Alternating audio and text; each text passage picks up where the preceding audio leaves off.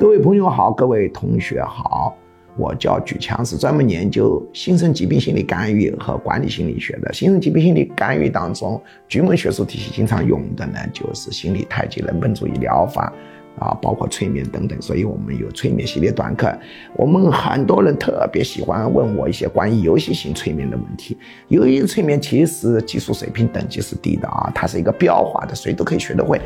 但是很好玩啊，显示度很大，很让人呢呃惊奇，能够抓眼球啊。比如说今天我们介绍一种游戏性催眠，叫无时流口水，就是没有视频啊，会让你口水流那个到处都是，哇，口水流出来，